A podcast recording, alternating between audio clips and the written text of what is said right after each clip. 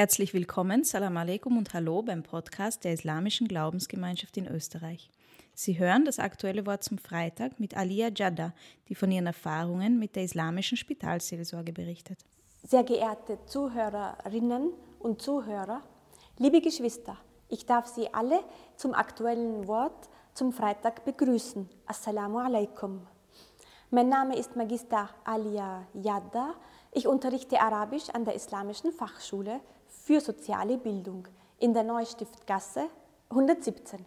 Heute möchte ich über meine Erfahrungen mit den Seelsorgeangeboten der Islamischen Glaubensgemeinschaft in Österreich erzählen und warum ich der Meinung bin, dass diese Dienstleistung eine sehr wichtige ist und all unsere Unterstützung aus der Gemeinschaft verdient.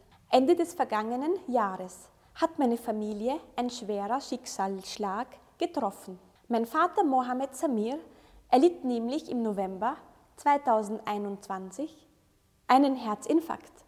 Er wurde zunächst auf die Intensivstation des AKH Wien eingeliefert und etwas später auf die Intensivstation des Krankenhaus Nord verlegt.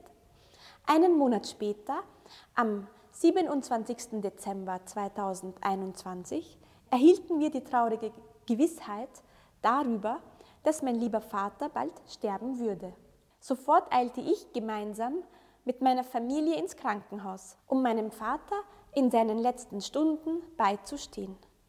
Unterstützt und begleitet wurden wir dabei vom Spitalseelsorger Bruder Netschmi Altindes. Seine Anwesenheit war vor allem für unseren Vater eine große Stütze und Beruhigung.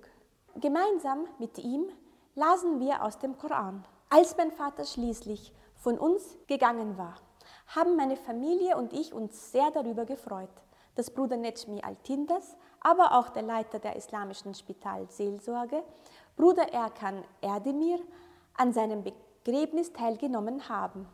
Im Namen meiner gesamten Familie möchte ich mich ganz herzlich bei den Geschwistern der islamischen Seelsorge für die sehr nette und liebevolle Unterstützung in dieser schweren Zeit bedanken.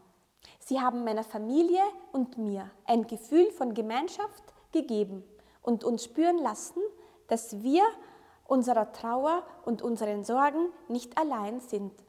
Ich möchte daher alle dazu ermutigen, sich in schweren Zeiten nicht zu scheuen, Unterstützung von den Seelsorgern zu holen. Die Möglichkeit der islamischen Seelsorge an den Spitälern ist eine wirklich tolle Sache. Die kranken Menschen, aber auch ihren Angehörigen das Gefühl gibt, nicht allein zu sein.